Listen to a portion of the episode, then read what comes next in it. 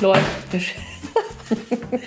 Also, Die Impro-Folge. wir haben echt eine kleine Dilemma. Wir wollen jetzt unbedingt noch eine Folge aufnehmen, Weil wir gerade Zeit haben dafür. weil wir Zeit haben dafür und weil wir demnächst wegfahren beide. Und wir wollen ja nicht, dass ihr armen, armen Hörer eure Wäsche machen müsst ohne Podcast. Genau. Und deswegen müssen wir jetzt was aufnehmen, aber wir konnten uns jetzt gerade nicht so richtig für ein Thema erwärmen. Aber ist es uns jetzt egal? Wir machen jetzt eine Impro-Folge. Ja. Wir werden sehen, wohin das führt, Emmy. Es gibt ja mal einige Formate, die das so machen, ne? Ich, Ja. ich höre ja immer diesen Matcha Latte Podcast, der Die quatschen sich. einfach so drauf los. Ja, also ich meine, die erzählen sich immer, die sind, sind ja ganz viel unterwegs, diese beiden Mädels. Die reisen sehr viel und erleben viel und dann erzählen sie immer so ein bisschen, was so passiert ist und so ein bisschen Tagesgeschehen. Wir könnten über Tagesgeschehen auch reden. Tagesgeschehen. Ich war, wir, ja, also zum Beispiel Rechtsruck in Deutschland, die Wahlen in Bayern. Jetzt bin ich die Schnecke aus der Pinocchio-Serie, von der du eben sprachst. Oh Gott, ich bin ganz erschöpft. Ähm, Naja, wenn wir das hier senden, liegt ja die Demo auch schon wieder zwei Wochen ja, zurück. jetzt liegt die Demo nur ein paar Tage zurück. Ja. Die Unteilbar-Demo, um das nochmal genau zu sagen.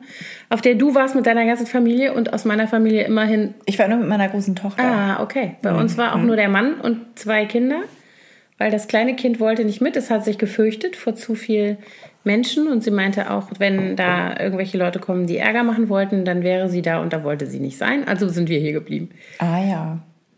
Und die Versicherung ihres Vaters, wenn jemand käme, der Ärger machen wollte, würde er sie schnappen und ganz weit mit ihr weglaufen. Hat ihr nicht Hat ausgereicht? ihr nicht ausgereicht. Und ich glaube, sie wollte auch spielen.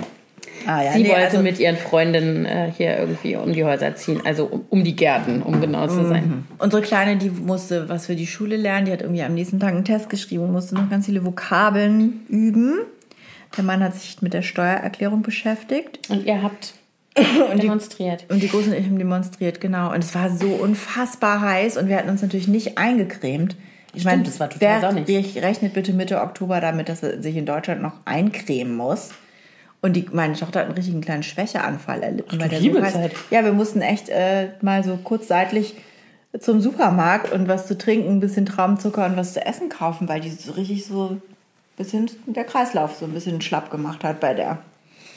Das ist, wenn die Kinder so schnell wachsen, ne? Ja, Hätte meine Oma früher gesagt. Dieses lange Elend, nicht? Ja, aber das mit der Unteilbar-Demo, das war ja sehr, also es, äh, es sind ja wirklich wahnsinnig viele Leute hingegangen. Also laut Veranstalter waren es über 240.000 Leute. Und ähm, ich habe das auch immer auf dem Live-Ticker so verfolgt zwischendurch, und auf Twitter auch und so. Ähm, und dann sehr schnell, schon noch an dem Tag der Demo, wurden dann diese Stimmen laut, ähm, dass ja so viele radikale Gruppen da mitgelaufen wären und wie man das mit sich vereinbaren könne, wenn man da demonstriert hätte, dass da also irgendwelche äh, Verbände dabei gewesen wären, die irgendwelchen islamistischen Vereinigungen nahestehen würden und Antisemitismus propagieren würden und so weiter. Ich kann jetzt überhaupt nicht sagen, ob das stimmt oder nicht, wie das ja dann oft so ist. Also ob da tatsächlich Islamisten nahe Verbände dabei waren, keine Ahnung. Also Also ich kann nur sagen, als wir auf der Abschlusskundgebung dann anlang, angelangten an der Siegessäule, da wurden dann natürlich auch diverse Ansprachen gehalten. Und da hat dann zum Beispiel äh, eine der Organisatorinnen gesprochen, die nochmal darum gebeten hat, auch dass man äh, jegliche Parteiflagge oder alle Flaggen, die deutlich die Zugehörigkeit zu einem Verband angezeigt haben, bitte runternehmen soll. Also da ging es dann wirklich nur um die Message gegen rechts und äh, alles andere haben, sie- haben sie gebeten, soll man zurückziehen, weil es eben keine politische Werbeveranstaltung sein sollte. Also in der Selbstbeschreibung auf der Infoseite von Unteilbar stand, ähm, es ist eine Demonstrativ, äh, Demonstrativ, im Himmels Willen, Demonstration gegen äh, Rassismus, Sexismus, ähm, Nationalismus und dann stand da noch Verarmung. Äh, was stand denn da noch? Ich muss gleich nochmal nachgucken. Ähm, und das, das fand ich ganz interessant, also weil es war offensichtlich klar, dass da diskutiert worden ist darüber, was sozusagen der, der gemeinsame Nenner ist, unter dem man sich da versammelt. Ne? Ja, das war ja eigentlich auch das Besondere an dieser ganzen Ja, und ich meine, ich kann verstehen, offene, also freie Gesellschaft, Vielfalt gegen Hass und Ausgrenzung. Genau, und ein wenn du- breites Bündnis. Und wenn man auf unteilbar.org geht, dann stand äh, bei über uns eben nochmal genauer aufgelistet, was da äh, sozusagen. Wofür die stehen. Genau, wofür die stehen. Und ähm, ich meine, man könnte natürlich jetzt äh, äh, kritisch sagen oder auch selbstkritisch sagen, ähm, man hat sich das nicht vorher angeguckt, wer da alles mitläuft und so weiter. Aber auf der anderen Seite denke ich mir immer, in einer Zeit, in der Leute auf der Straße Jagd machen auf andere wegen, aufgrund ihrer Religionszugehörigkeit oder kulturellen Identität, ähm,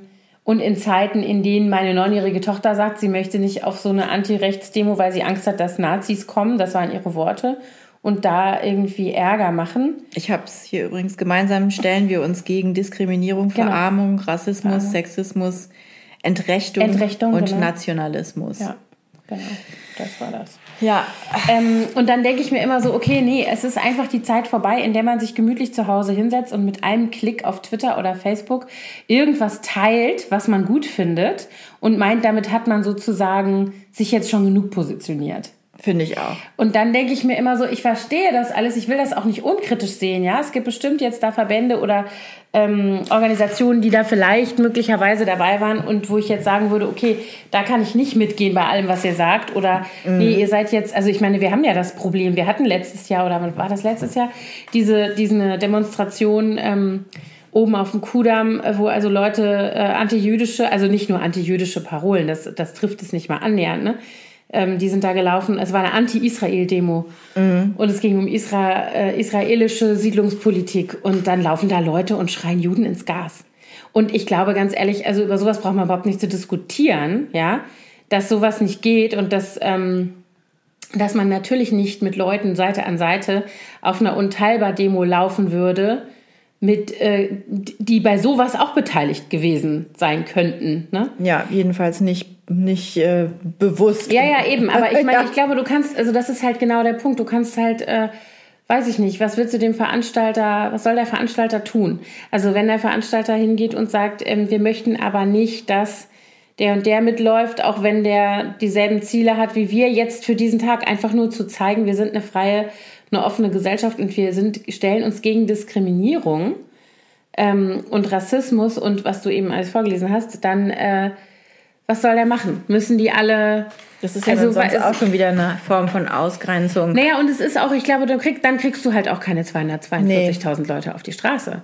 Also wenn du dann anfängst und zu sagen, hast du jemals in deinem Leben mal was Anti-Israelisches gesagt, dann darfst du nicht mitlaufen. Hast du jemals in deinem Leben ähm, gesagt, du möchtest nicht, dass eine Moschee in deiner Straße gebaut wird? Also weißt du, was ich meine? Das ist ja so ein...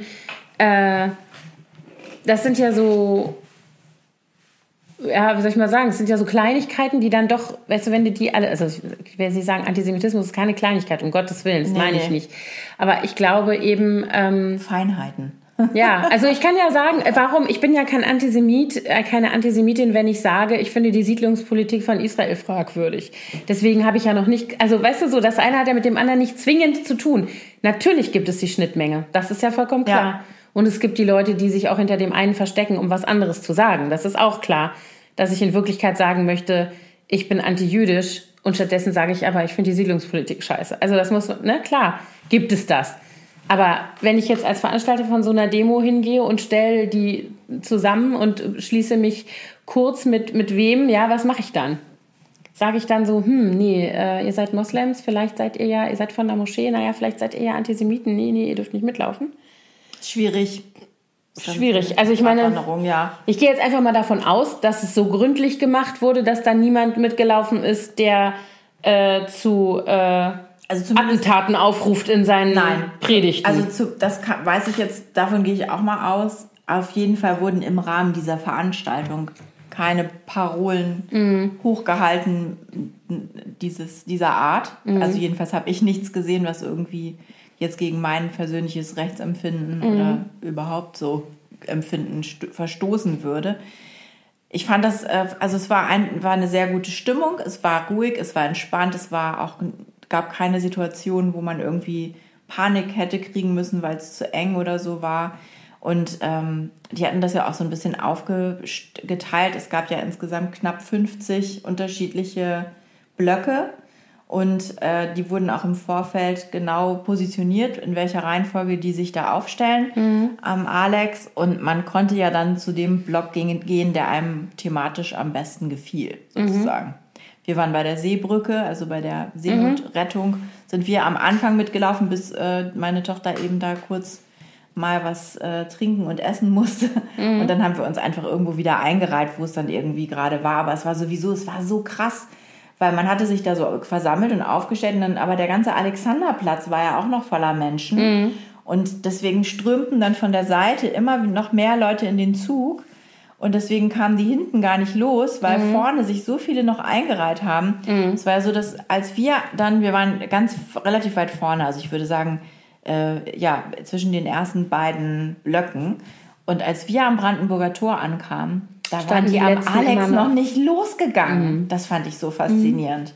Es Ja. waren wirklich so viele Menschen. Und es war alle, also ich muss sagen, es war wirklich so eine herzliche Stimmung. Alle waren fröhlich, es war auch super Wetter.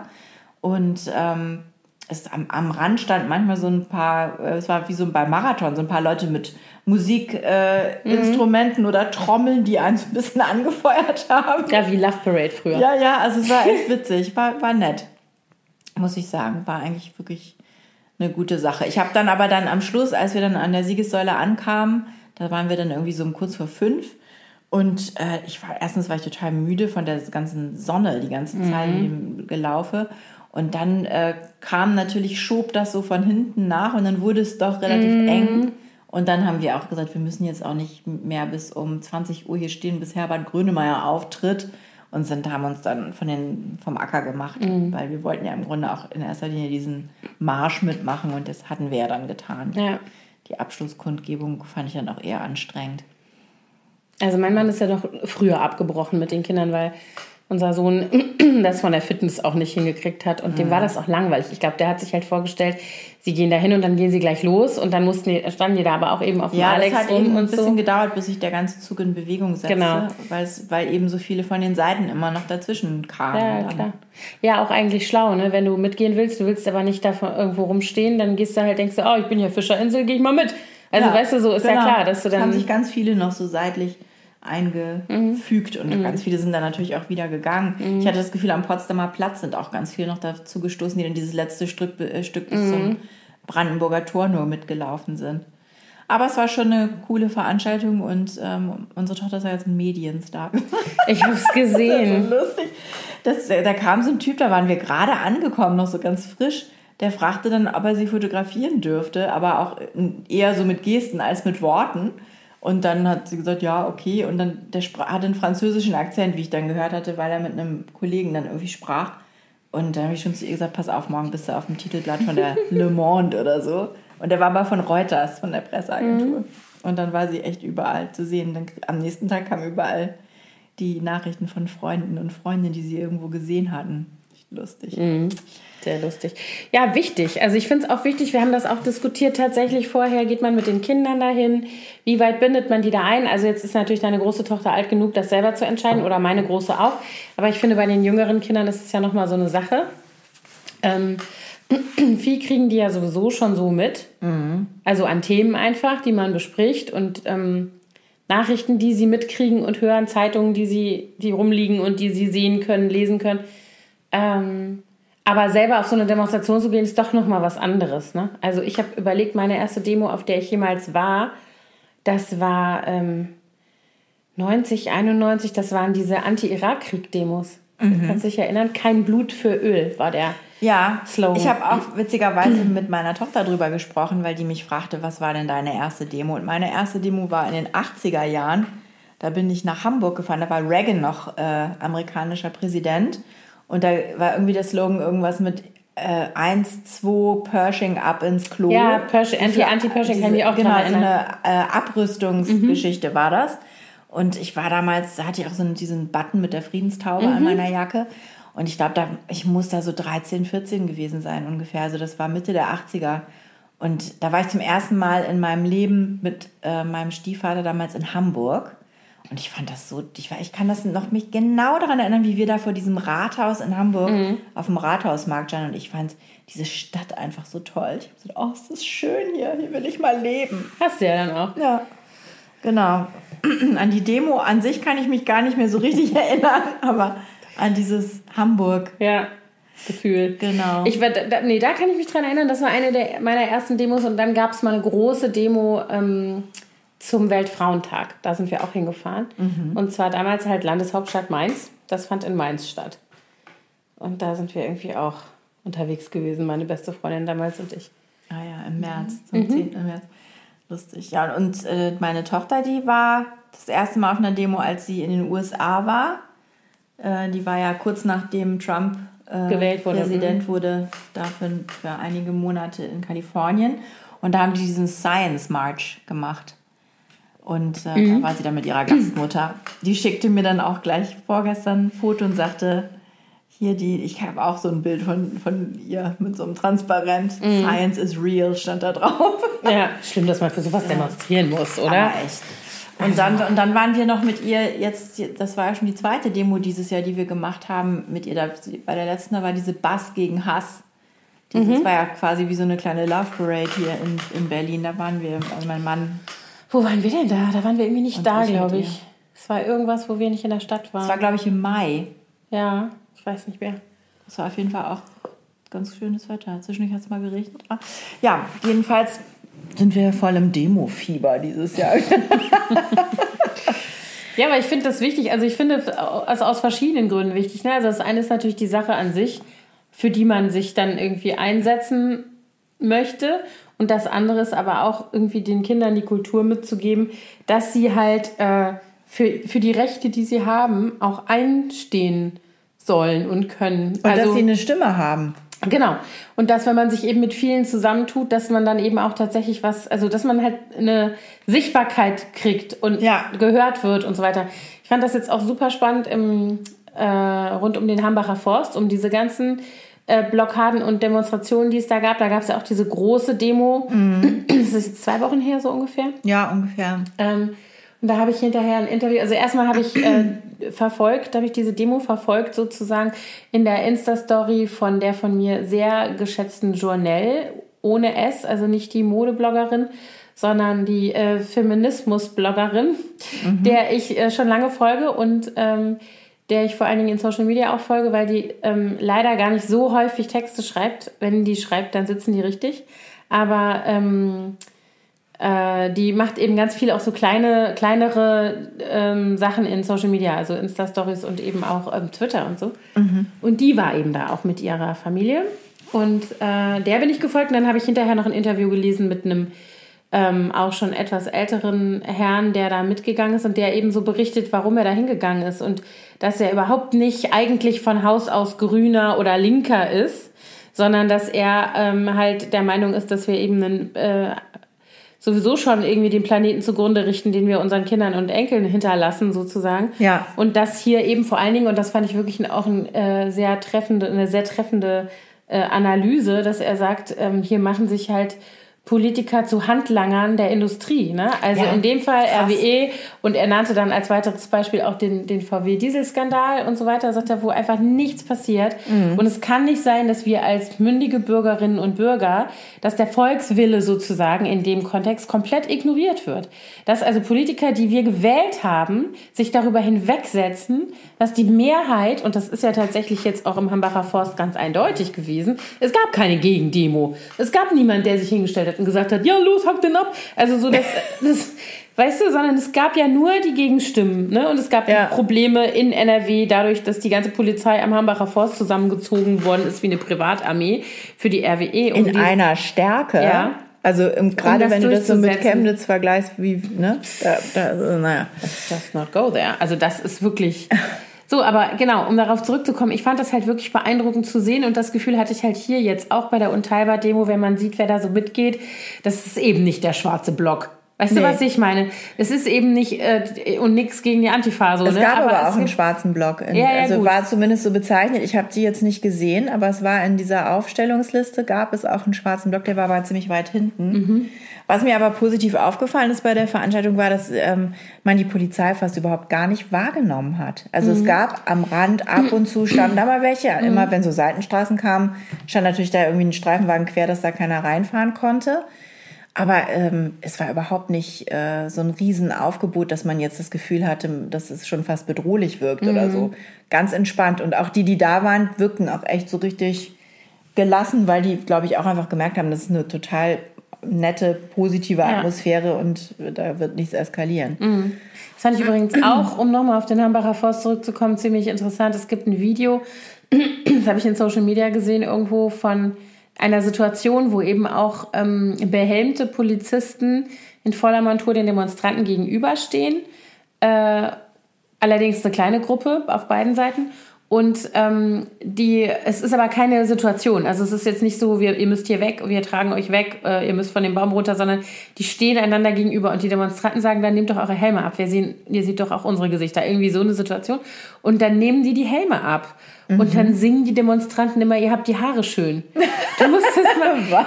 Ja, und dann stehen die da und haben, nehmen alle die Helme ab. Und das ist so ein Moment, ich meine, ich kann das jetzt nicht beurteilen, ich war nicht dabei. Also keiner, der das jetzt nicht in der Situation erlebt hat, kann jetzt sagen, wie die Stimmung war oder so. Aber man hat halt wirklich auch das Gefühl, es gibt auch diese Momente, ja, mein Gott, die werden halt dahin geschickt. Was sollen die machen? Das ist deren Job. Dann stehen die da Ja, mit einer Order, keine Ahnung, hier soll keiner durch oder weiß der Geier was. Wie scheiße ist das eigentlich? Also weißt du so, das Also ist ja, das habe ich auch bei dieser Demo damals erlebt, diese Bass gegen Hass Demo. Das, da lief vor uns eine Truppe, ich glaube, das waren Italiener. Und die waren alle so ein bisschen aufgekratzt. Es war ja wirklich auch fast wie so ein kleiner Rave. Und dann ähm, war auf der, es war kurz vor dem Brandenburger Tor und da war eine relativ hohe Polizeipräsenz, auch richtig große Fahrzeuge, wo die dann alle so standen und dann äh, ist da einer von diesen italienischen Typen, die vor uns liefen, ist dann so auf die Polizisten, die da alle standen am Rand los und hat die total beschimpft. Also richtig so, fuck you und so ganz schlimm. Und die haben aber alle nichts gemacht. Die standen da einfach wie Salzsäulen und haben einfach nur geradeaus gestarrt und keine Miene verzogen. Aber dann habe ich auch gedacht, boah, was für ein Mist, die stehen hier. Es war auch ein Sonntag, glaube ich. Und, äh, und müssen hier aufpassen, dass nichts passiert. Und dann kommen da irgendwie so Vollidioten, die die auch noch beschimpfen, wo die nichts machen eigentlich. ja, ja, genau. Äh, schwierig. Aber es gibt es ja, also ich meine, ich will jetzt gar nicht sagen, es gibt halt auch äh, in, natürlich viel, viele Leute in Uniform, die mit einer Gesinnung rumlaufen. Ne? Also das gibt es in Sicherheit und ich glaube auch, dass es viele Leute gibt, also wenn du öfter, keine Ahnung, das wird dir jeder erzählen können, der hier in einem besetzten Haus sich mal aufgehalten hat in Berlin, was da los ist, wenn geräumt wird oder solche Sachen. Ne? Natürlich, klar. Also da, ich glaube schon, ähm, Aber ich glaube, man muss sich auch klar machen, was für Belastungen die da Ja. ausgesetzt sind. Ich auch. Angriffen und Spott und Häme. Ja, Ja, die Haare schön. das muss ich nochmal googeln, das Video. Ihr habt die Haare schön. Ja, ist äh, nicht sehr nett irgendwie. Nee, aber das war irgendwie eine nette, das war irgendwie so von der Atmosphäre halt entspannt auch, ne? Wo, wo man dachte, ja, man kann, also wahrscheinlich, wenn man sich nicht in der Situation gegenüberstehen würde, sondern man würde, was weiß ich, äh, abends in der Kneipe oder im Rheinland beim Karneval irgendwie miteinander zu tun haben, dann wäre die Situation ganz anders. Ja, siehst du, jetzt haben wir schon über Demos gesprochen. Ja. Wahnsinn. In unserer Planlos-Episode. In unserer äh, äh, Impro-Folge. Ja, und jetzt? Ja. Reden wir jetzt weiter über dieses Thema, Anna, oder möchtest du gerne noch was anderes loswerden? Willst du mir noch eine Schrulle erzählen? Eine Schrulle? Oh, Schrullen habe ich noch eine Menge auf Lager. Hm. Ich könnte dir auch noch was aus New York erzählen. Ja, stimmt, ihr wart ja in New York. Ja. Ja, erzähl mir was. Ich habe dir ja schon was erzählt, aber ich jetzt kann es auch einfach nochmal erzählen. Oder du fragst mich was. Was war dein Highlight? Ähm, Die Highline.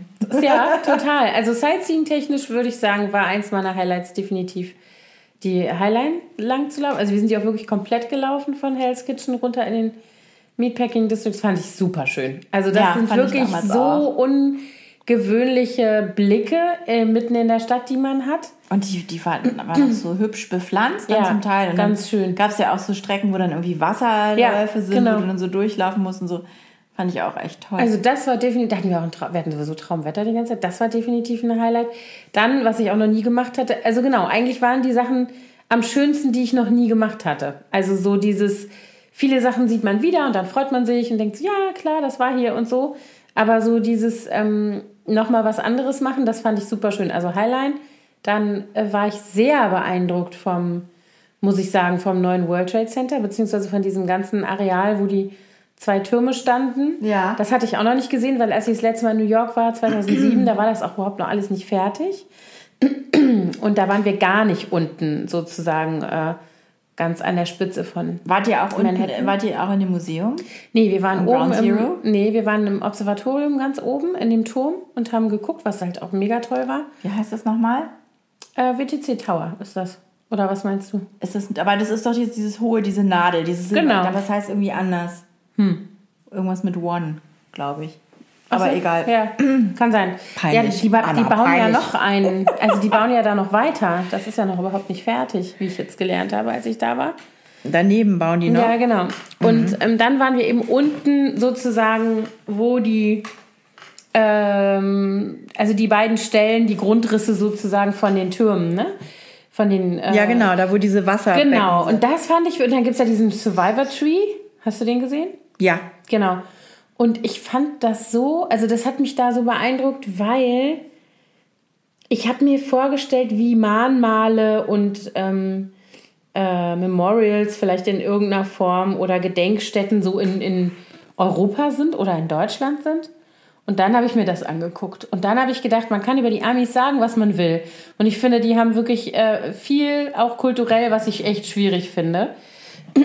Das heißt One World Trade Center Ja, oder One World er. Observatory. Siehst du? WTC. ah ja, okay. Siehst du? Ja, aber One, ne? Das wusste ich auch, ne? Das waren aber nicht zwei, es war eins wohl. Eine Welt. Ja, das können Ja. Aber ich, nein, und genau, was ich sagen wollte, ich war total begeistert davon oder be berührt davon, wie man das sozusagen in dieser, also das, das Elend, was da, das ist ja, muss ja gewesen sein wie in einem Kriegsgebiet danach. Ne? Mhm. Und nicht nur das wieder aufzubauen, das ist dann sehr amerikanisch, so ja, jetzt bauen wir noch einen größeren Turm, so, ne? Das ja, kann man drüber denken, wie man will. Aber das zu schaffen, dass das ein offener, heller, freundlicher, belebter Platz ist, auf dem Leute einfach sich treffen. Und natürlich sind da, da sind ja die Namen der ganzen ähm, äh, Opfer in, In diese, Sta- in in, diese dieses Metall, Umrandung, in diese ja. äh, rein äh, graviert. Und du siehst auch überall, dass Leute immer äh, Blumen reinstecken Mhm. und so weiter. Und natürlich gibt es, wir haben auch Leute gesehen, die da standen und geweint haben. Also das ist schon ein Ort, wo auch diese Trauer und auch diese, diese Hilflosigkeit ne, irgendwie spürbar ist. Und trotzdem machen die halt, feiern die diesen Survivor Tree und haben da irgendwie so eine, also es ist so eine, es ist eine hoffnungsvolle und eine ganz lebendige Atmosphäre. Und es hat nichts von, psch, psch, darfst hier nicht rennen, das ist hier eine, weißt du, wenn du überlegst, dass da, keine Ahnung, mehrere tausend Leute umgekommen sind an diesem Ort, ähm, dann ist es ja auch ganz schwer, sich vorzustellen, wie schaffst du das, dass es eben nicht so ein Ort ist, wo du rüberschleichst wie über einen Friedhof, Ja. was es de facto ja theoretisch eigentlich wäre, ähm, sondern du schaffst, dass es ein Ort ist, an dem dieser Menschen gedacht wird, auch, in, auch sehr würdevoll, wie ich finde, und, und ähm, mit Respekt und äh, ja, wie sich halt gehört und auch emotional. Und auf der anderen Seite ist es ein ganz offener Platz. Es gibt keine Sicherheitskontrollen, es gibt kein, weißt du so, das machen die ja auch an ganz vielen Stellen. ja. Und ähm, das hat mich sehr beeindruckt. Das hat mir sehr, sehr gut gefallen. Wenn ich mir dann im Gegenzug dazu überlege, dass wir hier in Berlin immer die Diskussion haben am Holocaust-Mahnmal, ob man da rennen darf oder nicht, ob, man da man da raufsteigen darf oder darf, nicht, ob man lustige. fotografieren darf oder nicht, dann denke ich mir immer so, ja Leute, also ich meine, ich verstehe den Punkt absolut und ich bin ein großer Befürworter dieses Mahnmals auch. Und ich finde auch, und dafür gibt es auch das Museum ja an der Stelle, dass man ähm, niemals, niemals vergessen darf, wie schlimm das eigentlich ist und wa warum wir dieses Mahnmal auch brauchen, meiner Meinung nach. Gerade heute, in der Ja, heutigen unbedingt. Zeit. Aber ich finde, man darf halt auch nicht vergessen, dass es mitten in der Stadt ist, wo Menschen leben und arbeiten. Und das ist ja auch eigentlich das, was man will. Das wollen ja auch Überlebende. Warum geht denn ein Überlebender nach Auschwitz und tanzt da? Mhm. Weißt du, was ich meine? Weil das Leben das Einzige ist, mit dem du so einem Horror den Mittelfinger zeigen kannst. kannst, ja. Und das ist das, und das fand ich hier wirklich auch, also ich kann jetzt nicht sagen, dass das so ein, also so jetzt äh, Sightseeing-mäßig so ein Highlight ist, dass du sagst, oh, das musst du unbedingt gesehen haben. Aber die Atmosphäre, das Ja. fand ich schon wirklich toll. Also ich, wir waren unten in diesem Museum, das ist ja dann unter dem Platz. Mhm. Und das muss ich sagen, fand ich auch, es hat mich wirklich beeindruckt. Also ich habe da wirklich, wir haben alle geheult. Wir sind da mit so einem Kloß durchgelaufen. Die haben das sehr dramatisch, das ist auch sehr amerikanisch. Ja, na klar. Ja. Dann, also die, dann kannst du zum Beispiel die Funksprüche hören, die die Oh oder die Anrufe. Es gibt einen Raum, da kannst du die ganzen Anrufe hören von den Leuten, die in den Flugzeugen saßen, als sie dann gemerkt haben, Was hier passiert ist. irgendwas, haben ja ganz viele noch ihre, oh, ich krieg jetzt schon wieder eine Mhm. Gänsehaut, wenn ich sie erzähle, ihre Angehörigen angerufen und diese Anrufe, die sind zum Teil aufgezeichnet worden. Und die werden dann da abgespielt. Dann läufst du da durch und hörst das. Oder du siehst dann äh, die ganzen Fotos von allen, die, die da gestorben sind. Und äh, Videos, wie Leute da aus den brennenden Türmen springen. Und dann kannst du die Turbine von, den, von dem einen Flugzeug, die liegt da unten total zerfetzt, in, also die echte. Äh, und so Flugzeugteile. Und das äh, und die Fundament oder beziehungsweise diese Stahlträger, die den, das World Trade Center gestützt haben, die komplett deformiert sind, die liegen da zum Teil drin. Und da wird einem auch erstmal erstmal klar, mit was für einer Kraft diese Dinger da getroffen wurden. Also es ist wirklich sehr, sehr beeindruckend. Also das war schon, hat mich echt Das wollten wir, wollten wir auch ähm, und haben das aber dann nicht mehr geschafft, weil das war so voll. Also du hättest da irgendwie Wartezeiten ohne Ende gehabt, um da unten reinzugehen. Und Ja, für, de, musste für das Observatory hatten wir Tickets vorher schon gekauft. Ja, hat, wir hatten damals auch für das Museum irgendwie online schon Tickets. Genau, und das haben wir irgendwie nicht Gekauft. Das haben wir irgendwie verballert und dann haben, sind wir, haben wir überlegt, ob wir uns jetzt spontan anstellen und dann wickelte sich da schon eine Schlange um diverse Gebäude und dann haben wir gedacht, okay, nee, das ist jetzt Mhm. irgendwie. Wir waren damals nicht auf dem One World, wir waren damals auf dem Rockefeller Center, weil du da siehst du ja das Empire State Building und ähm, den ganzen Rest. Top of the Rock wart ihr. Top of the Rock waren wir. Da genau. waren wir nicht. Das wollten wir, hatte ich mir auch noch, das stand in Klammern noch auf meiner Liste. Das haben wir aber nicht gemacht. Ähm, wir waren Aber ihr dafür, auf dem Empire State Genau, wir waren nachts auf dem Empire State. Und das habe ich halt auch noch nie gemacht. Ich war schon mehrfach oben tagsüber Mhm. und wir wollten natürlich unbedingt äh, unsere Tochter äh, damit hochnehmen und die wollte auch unbedingt da hoch. Also, Ja. Es gehört ja auch irgendwie zum New York-Programm so dazu. Und ähm, dann waren wir einen Abend in dem Billy Joel-Konzert im Madison Square Garden, was auch wahnsinnig toll war, muss ich sagen. Cool. Und danach sind wir noch dahin gelaufen, das ist ja ganz nah. Sind irgendwie Und hattet ihr dann auch Blocks. vorher Tickets? Da hatten wir vorher, da Ah, ja. haben wir schon vor einem, ach, keine Ahnung. Ja, eben, weil das ist richtig auch so richtig voll, ne? Ach so, Empire State oder Madison Square Nein? Empire State meine ich. Nee, da haben wir gar nichts vorher gekauft. Da war, da war nichts mehr los. Also wir sind nach, na, wir waren vielleicht so um 23 Uhr oder sowas da. Da war gar nichts. Wir sind Mhm. Ach so. reingelaufen, wir waren da vielleicht mit 20 Leuten oben oder Ach, so. cool. Das war mega cool. Vor allen Dingen, wenn du bedenkst, wie voll das normalerweise ist. Das ist wie Eiffelturm oder so, wo du dich da kloppen musst, damit du irgendein Foto kriegst, wo nicht 30 Köpfe mit drauf sind. Ne? So, wenn du ein Foto also, machen willst. Guter Tipp. Das war total schön, das war so toll. Es war ein bisschen kühl dann oben schon. Mhm. Aber wir waren da, also es war wahnsinnig schön, muss ich sagen. Was ich so toll finde, ist, dass du dann auch so diesen ganzen Central Park siehst, diese, diese riesen Fläche, dieses Ausmaß, dann dieses, also wir waren auch vor Ewigkeiten, als wir noch, da waren wir ohne die Kinder mal in New York, Thorsten und ich, und da waren wir auch mal da oben. Und auch so in der Dämmerung, ne, Sonnenuntergangszeit. Ja, ach, das ist war auch schön. total schön. Ja, Ja, das haben wir, Sonnenuntergang haben wir einen Tag äh, von der ähm, Brooklyn-Seite gemacht. Da Mhm. hatten wir, das war eine Empfehlung von einer Freundin von mir, die sagte, ach ja, da gibt es so ein Café, Restaurant, das ist direkt unter der Brooklyn Bridge, da muss man, glaube ich, reservieren, aber das ist total cool. Da waren wir, die waren irgendwie letztes Jahr oder so da und das war ein Zufallstreffer, dass die da hingegangen sind. Und dann hat die das aber so ähm, toll beschrieben, meinte sie, ja, dann sitzt du halt und guckst aufs Wasser und siehst halt diese Skyline von Manhattan. Und dann habe ich irgendwie gesagt, okay, komm, da gehen wir hin, das ist doch total cool. Dann sitzen wir da und gucken. Ist ja auch egal, wie das Essen ist, so und isst man halt irgendwas wurscht, also ein Salat oder ein Burger Ja. oder so. So, und dann haben wir, wollten wir beim Vorfeld halt reservieren, damit wir auf der sicheren Seite sind. Und dann habe ich das gegoogelt, ja, das ist ein, die haben einen Michelin-Stern. Das ist halt so voll der, voll der Nobelladen, genau. Und dann habe ich nur so gedacht, alles klar, Gritti, danke für den Tipp, das war echt super. Und dann mussten wir, da musste sich tatsächlich mein Mann noch ein Jackett beschaffen, weil er keins dabei hatte, weil Dinner Jacket muss man. krass. Aber es war auch super schön. Da sind wir halt, ähm, wir hatten relativ früh dann den Tisch, weil wir vorher geguckt, Sonnenuntergang, wann ist Sonnenuntergang? Ja, konnte ne? man da draußen sitzen oder hat man Nee, dann das, das Fenster? dafür war es zu kühl. Also es gibt Plätze draußen, aber die waren alle nicht. Also die hatten seitlich noch sowas wie einen Wintergarten, da war aber eine Privatveranstaltung drin. Mhm. Da war eine geschlossene Gesellschaft und dann ähm, der Gastraum selber sozusagen ist zu. Und da siehst du aber, also wir hatten leider keinen Tisch am Fenster. Da stand auch schon in der, ähm, Also ich glaube, wir haben es über Open Table oder so, also wir haben es über irgendeine so App reserviert und da stand schon, dass man keinen Tisch auswählen kann. Also man konnte jetzt nicht sagen, Achso, wir wollen einen Tisch am Fenster. Einzelnen, halten dann für die Stammgäste wahrscheinlich die sehr guten Tische vor. Genau, wahrscheinlich, nehme Ja. ich an. Also es waren auch wirklich viele, es, wir waren, glaube ich, an unserem Nachbartisch waren auch deutsche Touristen ganz offensichtlich, so zwei ältere Ehepaare. Und ansonsten waren es aber alles ähm, Amerikaner um uns rum. Naja.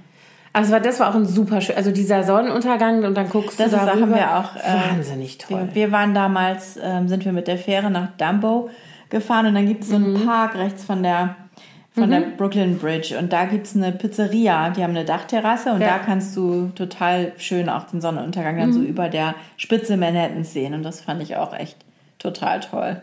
Dieses Bild, was sich einem da bietet, da habe ich auch Millionen Bilder Toll, gemacht. ganz toll. Da war ich auch echt äh, hingerissen. Und was auch toll war, war Fahrradfahren. Das hätte ich mir ja nie äh, ausgesucht, weil ich fahre ja schon in Berlin nicht gerne Fahrrad, weil ich immer Schiss habe, dass alle Leute einen rücksichtslos über den Haufen fahren. Aber in New York ist ja sehr, der Verkehr ist, es ist zwar viel Verkehr, aber der ist ja sehr langsam dadurch, dass so viel Verkehr ist. Die Das rasen stimmt. da ja nicht in Nee, der das Stadt. stimmt. Aber es ist trotzdem auch viel Gohupe und so. Und dann denke ich, habe ich Mhm. mir immer gedacht, so, äh, also hätte ich, wäre ich nie drauf gekommen. Aber auf dem Weg zum Empire State bin ich ja in ein Loch getreten, in Koreatown. Und habe mir den Fuß verknackt, also so verstaucht so ein bisschen. Und dann konnte ich nicht laufen. Und wir wollten am nächsten Tag eigentlich über die Brooklyn Bridge laufen. Und nee, gar nicht. Wir wollten am nächsten Tag am Upper East Side waren wir. Und dann haben wir überlegt, was machen wir denn jetzt? Dann sind wir erstmal irgendwie dahin geubert, wo wir hin wollten. Und haben da gefrühstückt in der Nähe vom Guggenheim Museum. Und dann standen da diese Fahrräder, ne? Und dann äh, sagten mein Mann so, komm, jetzt lass uns doch Fahrrad fahren, geht doch, oder? So, und ich so, ja, ich glaube schon. Ja, dann super, dass das noch ging, denn manchmal, wenn man sich den Knöchel so Nee, das war so rechts, links ging nicht. Ach und ich so, war so ein okay. bisschen instabil, aber so vorwärts. Also ich Ah, konnte super. auch abrollen, das war nicht das ist Problem. das denn Ich jetzt wieder okay alles? Ja, ist noch. Also es ist, ich merke es noch so ein ganz bisschen. Wenn ich so jetzt den Knöchel so nach innen drehe oder so, dann so war ein bisschen dick auch noch eine Weile. Ärgerlich, ja, gerade bei so einer. Städtereise, Ja, ja. wo man so wahnsinnig viel Ja. laufen muss. ja, aber dann sind wir geradelt. Das ging gut. Ja, super. Haben wir damals ja auch Das gemacht. war mega. Und wir haben es zwei Tage dann gemacht. Also zwei halbe Tage sozusagen. Ja, ich finde das toll, dass auch, es ist ja jetzt in Berlin auch so, dass du überall an jeder. Ecke diese Fahrräder stehen hast, ne, die du dann mieten kannst. Das sind ja jetzt fast schon überhand. Bei uns liegen die dann auch zum Teil in den Büschen. Stehen bei euch hier eigentlich auch welche? Manchmal. hm. Also, Also vorne vor allen. Dingen am Park stehen auch oft welche. Diese grünen sind ja jetzt aus dem Verkehr, ne? Die gibt es jetzt nicht mehr. Ja, ich habe gehört, dass es jetzt E-Bikes aber auch gibt. Ich glaube, die sind auch grün. Vielleicht tauschen sie die jetzt alle aus. Keine Mhm. okay. Ahnung. Lidl hat irgendwo auf jeden Fall welche. Ja, Lidl hat welche und dann gibt es noch die, die von der Deutschen Bahn, die gibt es ja schon immer. Ja. Und die hat, glaube ich, irgendeiner gekauft. Fällt mir gerade ein, wo ich es ausspreche. Ich glaube, dass das, die haben, irgendeiner hat das bei. Also die fand ich immer, ich, als wir hier ganz neu hergezogen waren, da haben wir, da gab es die auch, das waren die einzigen, die Ja, es genau, damals gab. genau. Und da haben wir das auch am Anfang gemacht, als wir noch auf unseren Container warteten, wo unsere Fahrräder drin waren.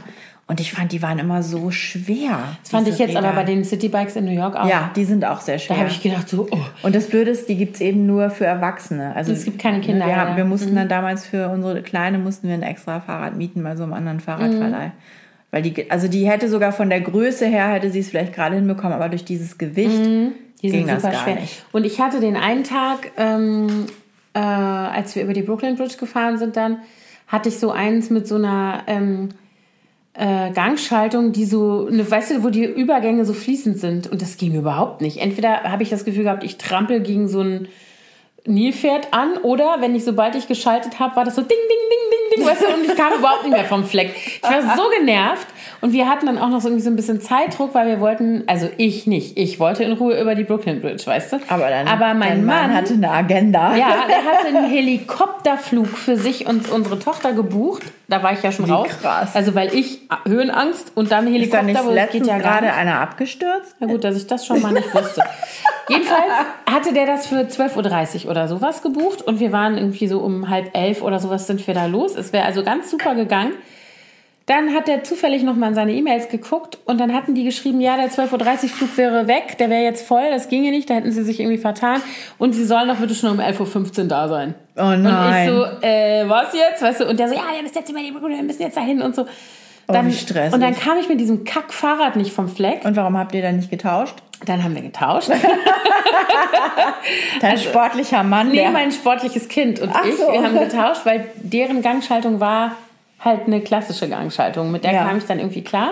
Und dann ist die dann mit diesem Ding, Ding, Ding, mit diesem Fahrrad irgendwie, und die sind mir dann aber weggefahren. Ich habe dann irgendwann gesagt, dann fahrt halt, das ist mir jetzt zu doof. Ich wollte auch was sehen. Ja, das ist ja auch ärgerlich. Ich wollte, ich hatte mich total Kommst du da drauf klatschnass gefreut. an und äh, kannst dann ja eh nicht mitfliegen. Nee, genau. Und dann sind die Äh, Aber du wolltest nicht mitfliegen. Nee, ich wollte nicht mitfliegen. Ich hab, um Gottes Willen. Da hätte ich, glaube ich, nur geheult. Ach Mensch, oh no. Ja, weil ich habe keine Flugangst, aber so ein Helikopter ist ja so, ist ja Glas bis so unten. Es hat ja diese, ne, so Ja. Guck- Durchgucke sozusagen.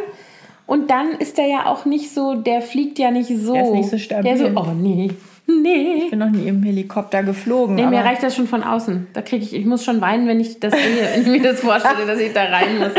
Deswegen, so, und dann sind die losgedüst, die zwei. Und wir hatten die Räder für 30 Minuten ausgeliehen. Warum weiß ich jetzt eigentlich auch nicht mehr. Mann, wieso haben wir das gemacht? Und dann ähm, bin ich also irgendwie über diese, ich war so, ich war dann auch richtig angepisst, weil ich dachte, na toll, jetzt bin ich hier allein auf dieser scheiß Brooklyn Bridge. Ich wollte gemütlich da mit meiner Familie drüber, weißt du? Und irgendwie, ach guck mal hier, also wie man das halt so möchte. Ja. Dann habe ich ein schlecht gelauntes Selfie gemacht und irgendwie noch zwei, drei Bilder. Und dann bin ich Ein paar rübergedingelt. Touristen umgetreten. Ja, ganz genau. bepöbelt. Und dann bin ich äh, rübergefahren und dann gibt es direkt, wenn man runterkommt, ähm, dann ist ja Woolworth Building und ähm, Town Hall und sowas da. Ja. Und dann habe ich da, stand dann direkt so ein Ständer, dann habe ich sehr wütend das Fahrrad da wieder reingerammt. Hatte, habe es bei 29 Minuten und 30 Sekunden abgegeben wieder, nachdem ich es in Brooklyn ausgegeben Und dann stand ich da und dann habe ich festgestellt, dass ich äh, kein Netz mehr, also dass mein, ähm, dass mein Datenpaket aufgebraucht war. Oh nein. Ich also nicht mehr WhatsApp oder irgendwas machen konnte. Ne? Kein, also, also konntest du auch nicht wieder. Kontakt, Kontakt, Konnte ich nicht Kontakt, connecten. Kontakt zu deiner Familie aufnehmen. Und dann habe ich festgestellt, dass ich, ähm, dass auch mein Mann das ganze Bargeld dabei hatte. Und ich hatte zwar, ich hatte meine Kreditkarte, das geht ja, damit geht ja alles Das da, ist alles, ne? ja. Aber dass ich aufgrund der Tatsache, dass ich kein, äh, kein Daten, keine Datenflat mehr hatte, konnte ich jetzt mir auch nicht Google Maps aufmachen oder so und zu diesem scheiß Helikopterladen latschen. Und ich konnte auch Wieso, aber nicht, ist nicht, sind die GPS-Daten nicht ohne Datenplan? Ich glaube nicht. Also jedenfalls nicht, es ging nicht. Oh Der hat nichts geladen so. Und dann konnte ich außerdem auch keine Taxi-App benutzen. Weißt Ach so, du? ja. So. Und dann stand ich da und dachte so, scheiße, dann habe ich mich kurz in den Park... Und ich hatte kein Wasser, weil der Mann hatte die Wasserflasche im Rucksack. So. Mm. Und dann habe ich mich da in den Park gesetzt und habe vor Wut zwei Minuten geheult. Und dann bin ich... Dann bin ich, habe ich ganz schnell einen Starbucks gefunden. Anna. Ja, das war nicht schön. Kurz.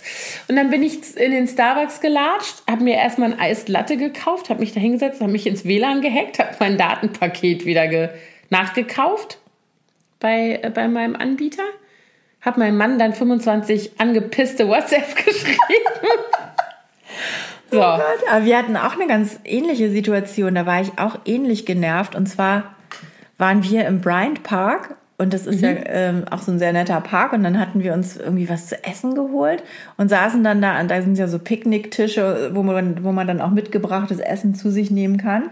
Und ähm, kurz bevor wir da ankamen, ist äh, meinem Mann, der hat einen, hatte Flipflops an. Es war ja im Hochsommer. Und da ist ihm der, der Riemen von diesem Flipflop zerrissen. Und wir hatten dann noch tausend Sachen vor an dem Tag. Und er konnte dann aber nicht mehr laufen, weil äh, der Schuh nicht mehr funktionierte. Der Latsche mit Flipflops durch New York ist der Wir heimlich. hatten alle Flipflops an. Es war Was? so heiß. Okay. Es waren 40 Grad. Ja. Wir waren ja im Ja. Juli oder August da. Und äh, wir haben ja da, wir waren ja zwei Wochen da. Wir haben ja einen Haustausch gemacht Mhm. und haben ja gewohnt sozusagen. Und äh, ich weiß gar nicht, wo wir hin wollten. Ich glaube, wir wollten sogar mit äh, Freunden rüberfahren, irgendwie an den Strand. Oder ich weiß nicht, auf jeden Fall hatte er Flipflops an und konnte keinen Schritt mehr weitergehen. Und dann bin ich äh, erstmal los und habe ihm irgendwo Flipflops gekauft. Zum Glück war dann da echt um die Ecke direkt ein Urban Outfitters, die Hawaiianas verkauft haben, mit so wie ein Geschenk des Himmels. So, ah. Und dann äh, habe ich erstmal Flipflops und der war dann aber so stinkig. Dann saß er da so, ja, das ist Und dann, äh, naja, So aber war ich auch. So saß ich auch als, als Torstina. saß ich im Park und war richtig angepisst. Äh, Und dann hatte ich aber natürlich hinterher, die kamen dann von ihrem Helikopterflug wieder zurück dahin, haben mich dann da eingesammelt. Ich hatte mich dann abgekühlt innerlich an meinem Eislatte. Und ähm, dann sind wir, dann habe ich gesagt, so, jetzt will ich Taxi fahren. Das wäre jetzt egal. Und dann sind wir zu meinem Lieblingshaus. Und dann haltet ihr die Fresse und guckt das mit mir an. Welches ist So. denn dein Lieblingshaus? Das Flatiron Building. ah ja, das liebe ich auch. Und dann sind wir da hingefahren.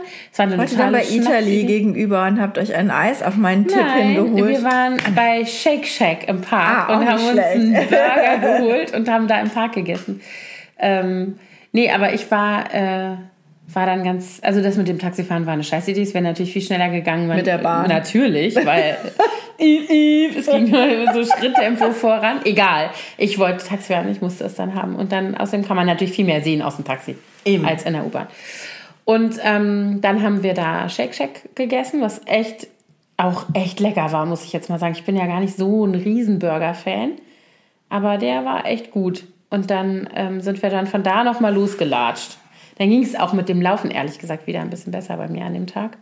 Und dann sind wir nochmal. Ähm, Aber was ein Glück, dass du dir nichts gebrochen hast. ja, bloß auf. Ja, hör auf. Ey, nee.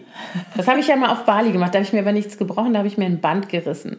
Auch schön. Da am dritten Tag oder so von einer vierwöchigen Nein, Rucksacktour. du spinnst. Und dann hast du Da nur am ich- Strand gelegen die ganze Nee, Zeit. es war echt sehr lustig. Da bin ich, also man muss dazu sagen, es war 1996 f- vor irgendeiner Handy äh, Avail Availability irgendwo. Es gab es einfach überhaupt noch nicht. Und dann äh, bin ich, es war Regenzeit und es fing dann irgendwie einmal am Tag gab es dann halt immer so ganz schlimmen Guss, also schlimmer als wenn du unter der Dusche stehst, ist das ja dann, ne? also von der Masse des Wassers. Und dann sind wir irgendwie geflüchtet vor so einem Regenguss und sind, das war echt unser zweiter Tag oder dritter Tag, und sind ähm, in so ein Café oder sowas irgendwie in der Nähe vom Strand.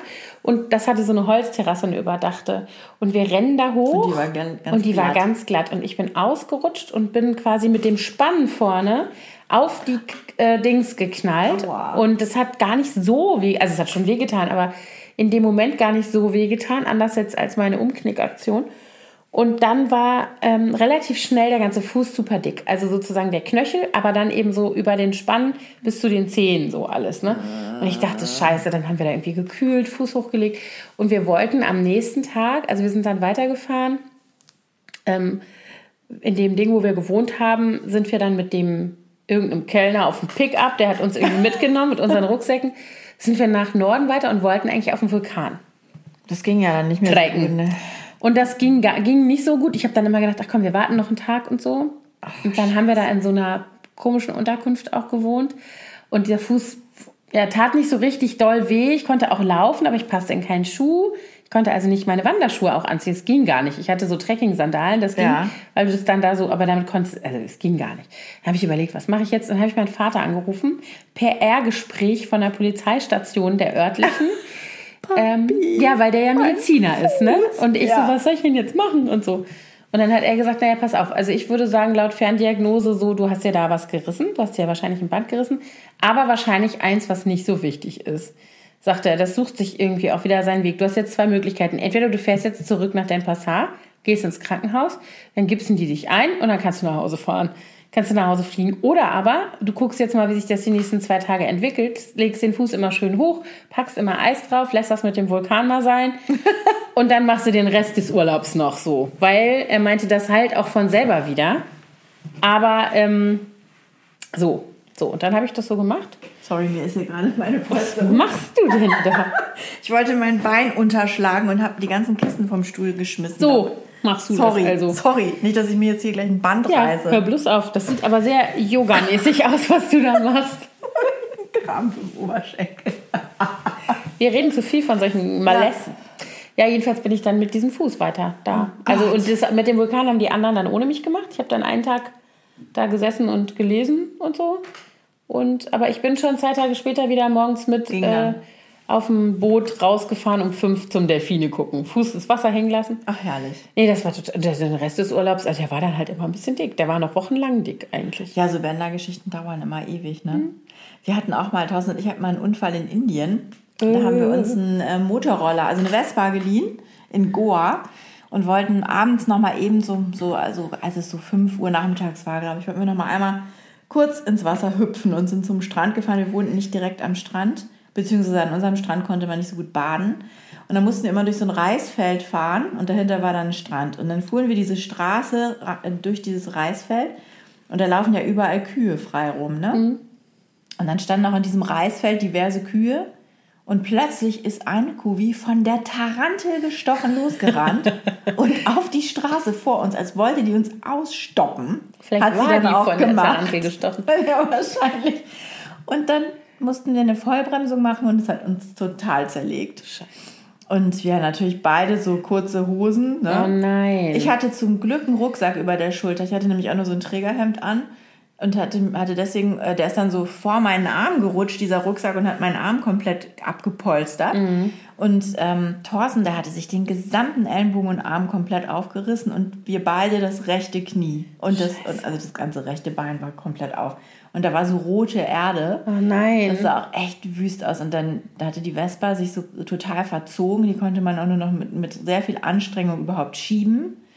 Und dann ähm, sind wir zurück zur nächstgrößeren Straße und haben dann gehofft, dass irgendjemand vorbeikommt, der uns helfen kann. Und dann hielt als erstes ein Motorrad mit so einem kleinen Inder drauf. Und dann hat mein Mann die tolle Idee, damals noch mein Freund, äh, die tolle Idee, du kannst ja schon mal mitfahren. Ich komme dann nach. Oh nein. Und ich so, spinnst du? Wir hatten natürlich auch keine Handys. Ja. Und ich so, nee, ich fahre doch jetzt nicht mit einem wildfremden Inder auf dem Mhm. Motorrad irgendwo hin. Ich weiß ja gar nicht, wo der mich hinbringt. Ich will mit dir zusammenbleiben. Ich will nicht alleine. ja, klar. Und dann haben wir, irgendwann kam dann nämlich auch so ein Pickup vorbei. Wir Ja. haben die Vespa da stehen lassen und dann kam ein Pickup, der hat uns dann auf seiner Ladefläche zum nächsten Arzt gebracht. Und dann kamen wir da in diese Arztpraxis. Es war auch so, Arztpraxis ist ein große, großer Begriff für das, was wir da vorgefunden haben.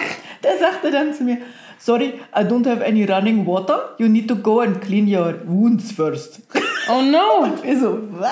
Er hat kein fließendes Wasser in seiner Arztpraxis?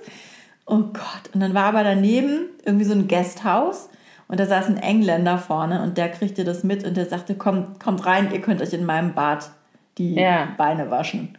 Total nett. Und dann haben wir uns erstmal so gewaschen und dann hat er uns da notdürftig verarztet und dann sind wir aber nochmal zu einem Krankenhaus gefahren, weil Thorsten auch so massive Schmerzen hatte. Und dann haben wir festgestellt am nächsten Tag, als wir dann da waren, dass die einen kirschgroßen, wirklich kirschgroßen, nicht Kirschkerngroßen, sondern kirschgroßen Stein in Thorstens Knie übersehen hatten. Das musste dann noch rausgenommen werden. Äh, Das war, aber das sind ja auch so Länder, wo du keine offenen Wunden haben willst, ne? oh, das war echt fies. Also es war zum Glück wirklich ganz am Ende unseres einmonatigen Aufenthalts. Ich glaube, wir hatten noch drei Tage. Und, aber wir mussten dann von Goa mit dem Bus nach Mumbai reisen. Mit diesen offenen Wunden. Schön. Das war kein Spaß. Also es war echt zwölf Stunden Busfahrt mit Schmerzen und so. Es war echt fies. Aber wir haben es überlebt. Ich habe immer noch eine Schmutztätowierung am rechten Knie. Zeig. Ein roter äh, in, in, in, indischer Erde. Nee, ich habe so eine enge Hose an, das kann ich jetzt nicht sagen. Ich kann die jetzt nicht so hochziehen. Ja, das war ein aufregendes Abenteuer. So aufregend war das jetzt mit meinem Fuß in New York nicht. Nee. Zum Glück ist man da ja auch etwas äh, besser zivilisiert in Das New stimmt, York das stimmt. als in Goa. Das war übrigens auch äh, eins meiner Highlights äh, tatsächlich, das jetzt nochmal mit dem großen Kind zu, zu sehen, alles, die noch nie da war. Also Ja. die war schon mal da, aber die kann sich nicht mehr erinnern natürlich, die war noch zu klein. Und das jetzt mit ihr so zu sehen und ähm, tatsächlich auch mit einem Kind nur unterwegs zu sein, statt mit dreien. Das stelle ich mir auch Das war cool total vor. schön, wirklich. Und auch so diese, ähm, das ein Kind dabei zu haben, was da auf diese ganzen Sachen einfach nur Bock hatte. Mhm. Weißt du? Es kam nicht so, ey, wo ist der nächste Spielplatz? Ey, ich muss ihn hier, ich kann mehr laufen. so, das war halt alles nicht, sondern es war halt, ja, Museum, ja, yay, weißt du, so irgendwo rauf. Mhm, toll. Ja, noch zwölf Kilometer laufen, egal. Äh, Die konnte das auch alles so schätzen. Also dieses in ein schönes Restaurant gehen. So, das findet die halt, das kannst du halt mit der alles schon machen. Also das ist, finde ich halt Super. mega schön. Und dann, sie meinte jetzt gerade die Tage zu mir, als wir hier irgendwie wieder irgendwelchen Alltagszoff hatten, sagt sie, guckt sie mich plötzlich so an und grinst und sagt, Mama, weißt du noch, neulich, als wir in New York waren und uns fünf Tage nicht, gar nicht gestritten haben. und ich so, ja, das weiß ich noch. Erinner du dich dran, Biest. Nee, das war wirklich sehr, sehr schön, muss ich sagen. Das Ja, auch als Erfahrung einfach schön. Ja, also ich habe noch nicht die Erfahrung mit unserer großen Tochter gemacht, aber mit unserer kleinen, als wir, als die große in den USA war, da sind wir mit der in London gewesen. Stimmt, das hast du erzählt. Das Und das war auch irgendwie ein ganz anderes Urlaubserlebnis. Aber die war jetzt noch nicht so, dass sie alles appreciaten konnte. Die war da zehn. Ja, das war mal ein anderes ein bisschen-. So ein paar Sachen wollte sie auch unbedingt machen. weil sie da im Englischunterricht drüber gesprochen hatten. Aber bei so ein paar Sachen, zum Beispiel Tate und so, das war jetzt, fand sie nicht so toll auf Dauer. Tate Modern war ich ja mit unseren auch. Und das ist eben auch, das haben die Kleinen komplett gelöscht. Wir haben gerade die Tage nochmal drüber gesprochen, an was sie sich noch erinnern aus unserem London-Urlaub. das ist jetzt zweieinhalb Jahre her. Aber also ein paar Sachen wissen die noch. Aber Tate Modern haben die komplett gelöscht. Museum? Was? Wieso? Waren wir doch gar nicht. Nichts. Ich konnte auch mit nichts diese Erinnerung sagen. Ich habe dann versucht, ich habe gesagt, wisst ihr noch, wir haben da in dem Museumscafé auch gegessen. Hä? Es ist so komplett weg. Ja, ich glaube, Mias Highlight war das Treffen mit meiner ehemaligen Kollegin Betty, die in London lebt und die ihren Hund dabei hatte. Das hast du auch erzählt, dass sie dann äh, irgendwie auch total wieder auf diesem Hundetrip war, ne? Ja, genau, Ja. die liebt ja Hunde. Also Tiere allgemein, aber besonders Hunde. Und ich glaube, das war ihr Highlight von diesem ganzen Ja. Aufenthalt. Ah, bitte. Das Highlight von, meinem, von der Großen war damals in London definitiv, dass ich mit ihr in Camden in einem sehr, sehr urigen Doc Martens Shop war, wo die signierten Doc Martens von Sid Vicious von der Decke hängen, unter anderem. Und ich ihr da Docs gekauft habe. Das war Cool. definitiv ihr Highlight. Witzig, meine sind ja überhaupt keine Dogs-Fans. Wir haben, die haben noch nie irgendwelche Dogs gehabt. die Und große dann- total. Ja, mehrere schon, ich weiß Ja. ja. Mit Rosen und allem. Die, ja, genau, die mit Rosen, schwarz mit Rosenmuster, die haben wir in London gekauft. Und dann hatte sie noch ähm, rote Lack, die passen aber nicht mehr, also waren ihre ersten. Die kann dann die Kleine auch. Die, ja, die wartet schon drauf, die findet ihr auch gut. Wobei diese, also die Lackdinger wohl relativ unbequem sind, weil die so hart sind. Die werden nicht so richtig weich. Die anderen passen sich ja dann so ein bisschen an. Hattest du auch welche? Gar nicht. Ich war überhaupt nicht. Aber mein Mann hatte welche. Siehst du? Meiner auch. Allerdings die uncoolen, die halben. Ja, ja, genau, die hatte er auch. Genau, diese, die Herren, die aussehen wie Herrenschuhe mit einer etwas Ja, dickeren ja, Sohle. genau. Also das war bei den Poppern in Oldenburg damals total angesagt. Ja. Ne? Schwarz gefärbte Jeansjacken Mhm. und diese Schuhe. Weißt Und eine Bescheid. Schmalzdolle. Ich wollte gerade sagen, und die tolle. nee, genau. Ja, Gott. guck mal, jetzt ist die Impro-Folge, hat jetzt Tagesgeschehen, Politik, Und Reise. Zeitgeschehen und Reise. Hör mal, das machen wir gar nicht schlecht mit dem Impro.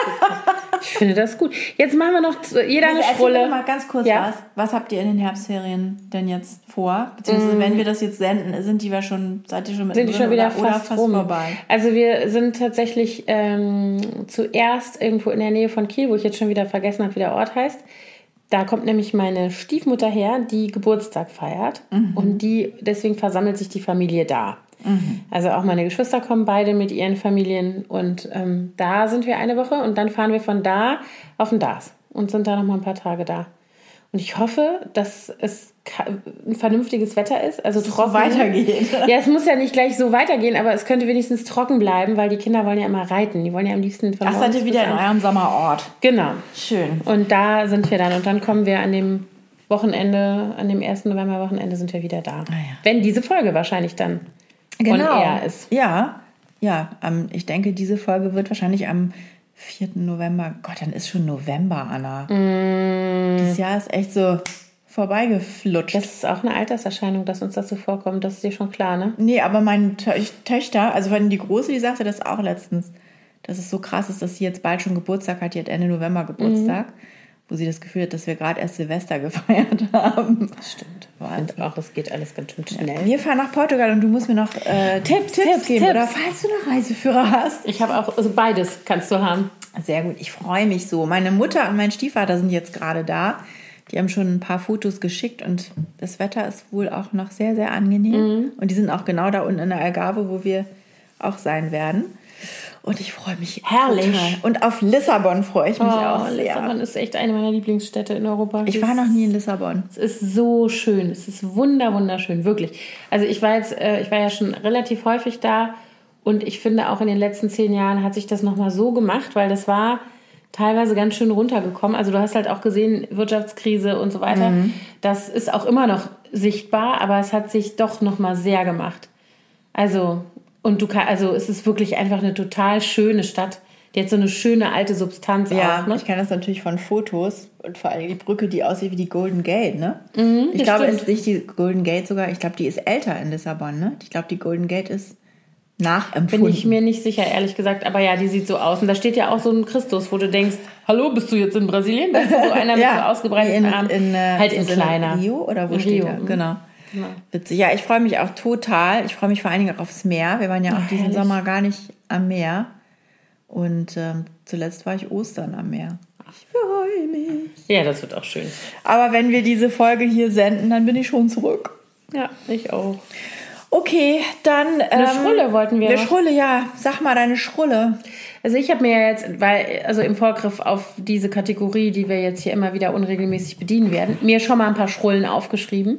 Du bist ja richtig gut vorbereitet. Ich bin, super beeindruckt. Nein, ich habe mir tatsächlich neulich aus der Situation heraus äh, eine Schrulle aufgeschrieben. Ich habe einen totalen, ich krieg richtig eine Macke, wenn Leute Wörter falsch betonen. Dann könnte ich ausrasten. Das kenne ich aber auch. Das macht mich verrückt. Das macht mich richtig verrückt. Ich muss mir auf die Zunge beißen, bei fremden Leuten, Leuten dann da nicht rein zu quatschen und zu sagen, das heißt ja nicht. Weißt du ein Beispiel? Ja, natürlich. also zum Beispiel heißt es bitte, es heißt Oregano. Es heißt nicht Oregano. Naja, also da bin ich ja. Ja. Ich finde, wenn man Italienisch spricht, ist es auf jeden Fall richtig, was du sagst. Aber im Deutschen? Das ist immer, also du sagst ja auch nicht Spaghetti. Also, du sagst ja, also weißt du, was ich meine? Ja, aber das ist ja noch was anderes, ob du jetzt die. Das ist genau. oh, aber da bin ich auch schon wieder bei. Ich kann auch nicht leiden, wenn jemand sagt Zucchini. Das Oh, nee, macht das- mich auch oder wahnsinnig. Gnocchi. Gnocchi. Und ähm, Zucchini, also meine Kinder sagen das jetzt immer mit Absicht, weil Um die wissen, damit ich ausflippe. Und was auch ganz ätzend ist, das sage ich meinen Kindern auch immer, bei denen kann ich es noch verstehen, weil die ja durch die Zweisprachigkeit ganz viele Wörter auf Englisch kennen und dann, wenn die die Betonung übertragen aufs Deutsche, dann stimmt das natürlich nicht mehr, nämlich Vagina. Ja. Es heißt nicht, Vagina. nein, heißt es nicht. Es heißt Vagina. Nein, aber sagen die Genau, dann. die sagen Vagina. Ja. Dann sage ich immer, es heißt auch nicht Uterus. Es heißt Uterus. Dann lachen die sich natürlich kaputt, alleine weil wir solche Wörter verwenden. Das hatten die nämlich jetzt, der, der, mein Sohn hatte das in seiner ähm, Puberty Unit. Vagina. Die Puberty Unit, die hatte damals der Luzi auch noch, als sie noch auf der internationalen Schule war. Die haben ja das gleiche Programm wie auch eure. Und da weiß ich noch, da hatten die dann alle so Schaublätter gemalt, was sich in der Pubertät alles verändert. Ne? Irgendwie, wo Haare wachsen und was weiß ich nicht alles. Und irgendein Lehrer hatte die großartige Idee, das im Schaukasten vor dem Klassenraum auszuhängen. Und dann war irgend so ein Konzert und alle, alle Klassen versammelten sich, weil das, die, der Klassenraum war direkt neben der Aula. Und alle Klassen versammelten sich dann mit Eltern und Großeltern und allem Gedöns da vorne in diesem Vorraum. Und alle lasen sich diese Pubertätsgeschichten durch, wo dann auch immer schön der Name drunter stand. Und Luzi, die fand das so fürchterlich, dass es alle lesen konnten, was sie da geschrieben hat. Vagina hat sie geschrieben, mit Sicherheit. Ja, das fand ich, das, und zum Beispiel, mein Sohn sagt hartnäckig Japan. Japan. Ja, weil Japan. Ja. Und ich immer so, Japan. Ich kann es nicht. Das macht mich, da, da bin ich richtig, da habe ich richtig eine Macke. Mit Aber diesem- Oregano finde ich jetzt gar nicht so schön. Nein! Das machst du jetzt mit Absicht, oder? Ich sage immer Oregano, ich gebe es dir zu. Okay, gut, vergiss es. Ich geb's dir Wir zu, können- ich gebe es zu. Wir können, das vorbei. Also wenn ich hier. natürlich Italienisch äh, Das heißt spreche, aber immer so. dann sage ich Oregano. Ja, so heißt es auch. Sagst du auch immer Parmigiano? Nein, ich sage Parmesan. Parmesankäse. Nein, ich sage Grana Aber Padano, weil ich benutze gar keinen Parmesan. Oh. Ja. Sag mal, aber gibt es denn ein deutsches Wort für Oregano? Oregano halt. Also es gibt keine Übersetzung, sondern es ist ein einheitliches Ja. lateinisches Wort. Ganz genau. okay. There you go. Du bist also ein Das heißt auch nicht Basilikum. Basilikum. Das ist ja schon wieder Basilikum. Basilikum. Basilikum. Also ich sag dir meine Schrulle. Bitte? Ich erwische mich immer mehr, vielleicht habe ich es dir auch schon mal erzählt, dabei, wie ich, wenn ich im Haushalt arbeite, so dem, du weißt was, weißt Ich muss so lachen. Nein, erzähl. wenn ich zum Beispiel die Küche aufräume oder Wäsche aufhänge so oder irgendwas so Hausarbeiten erledige, dass ich tonlos vor mich hin pfeife. So? Nee, nee mit den, nicht mit den Zähnen, sondern mit den Lippen. So. Meine Oma hat es auch immer gemacht. Und weißt du, welches Lied? Nein, sag es! Und zwar immer seit Jahren. Und ich erwische mich immer dabei und dann denke ich immer, "Oh, wie schrecklich. YMCA. Ich stelle mir gerade so vor, wie bist du am Wäschefalten? Ja, immer, genau so. Nein. Und Thorsten, der lacht mich immer aus. Ich weiß nicht, wie ich das ablegen soll. Geil ist das denn? Es ist fürchterlich. Warum denn YMCA? Was? Ich glaube, das liegt daran, weil unsere große Tochter in Amerika, gibt es ja den YMCA. ah, Da, da war Ja. die im Sportprogramm. Und dann haben die immer diesen Song da gespielt. Und vielleicht hat sich das bei mir so eingebrannt, ich weiß es nicht. aber Wir Pfeifen. waren YMCA-Members in Kalifornien. ta tonlos pfeifen. YMCA. Das finde ich super. Ich liebe diese Schrulle. Ja. Ich liebe diese Schrulle. Mein Schwiegervater hat so eine ähnliche Schrulle. Und zwar macht er immer Warum? wie so eine kleine Eisenbahn. Warum? So eine Dampflok. Ja, weil auch wenn der so bastelt und der hat auch immer so ein, öfter mal so ein kleines Liedchen, was er dann so tonlos vor sich hin pfeift. Aber ganz oft macht er auch, läuft er an einem vorbei und macht dann so ganze Gedanken so. tüff, tüff, tüff, tüff, tüff. Als würde so ein kleiner Dampfzug an einem vorbei tuckern. Das ist irgendwie süß. Ja, wahrscheinlich werde ich das später auch noch viel intensiver machen, wenn ich älter bin. Ich bin, ich bin gespannt, ob sich irgendwann der Song noch mal ändern wird oder ob das jetzt für bis an mein deinem Lebensende YMCA Belegt. Das ist echt lustig. Das ist richtig lustig. Zucchini. Zucchini. Genau, für alle, die es nicht wissen. CCH spricht man immer als K, denn das H ist dafür da, um aus dem Ch ein K zu machen. Deswegen heißt es Cappuccino mit zwei C, aber Zucchini. Genau, und das Mit genau das CCH. gleiche ist auch beim G, was durch das H zum G wird. Sonst wäre es ein D. ein J. Genau, Sonst hieß es deswegen- Spaghetti und nicht Spaghetti. Deswegen muss das H da sein. Und deswegen hasse ich auch diese Kack-Rechtschreibreform, die das H weggenommen hat. ist total Oder Eindeutschung, bescheuert. das ist richtig bescheuert. Ja, So. falsch. Und deswegen heißt es auch Lamborghini mit GH Mit H. und nicht Lamborghini. Oder Latte Macchiato. es heißt auch nicht Malorza. Wer sagt Übrigens. das denn? Gibt's alles. ich als alter, sprich es richtig aus, Nazi, muss mich Ich bin darüber da eigentlich auch relativ streng, aber das mit dem Oregano, das macht mich jetzt gar nicht an. Aber mich, es macht mich wütend. okay, sorry. Vagina. Kennst du dieses Lied? Vielleicht kannst du dir das mal merken zum Pfeifen.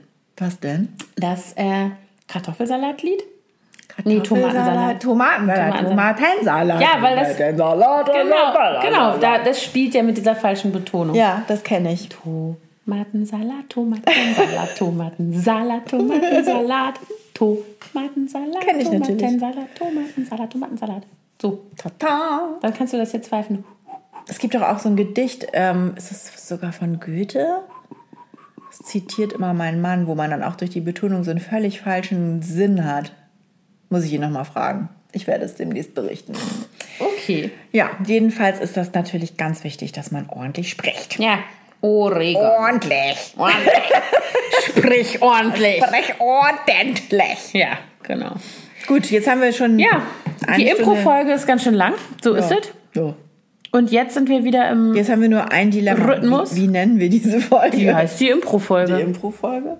Und dann können wir reinschreiben, die Impro-Folge, Doppelpunkt, mit Städtereisen, Tomatensalat und YMCA. Da können alle mal gucken. Also, ich sag jetzt mal Tschüss. Leg auf, wollte ich sagen. Tschüss. YMCA.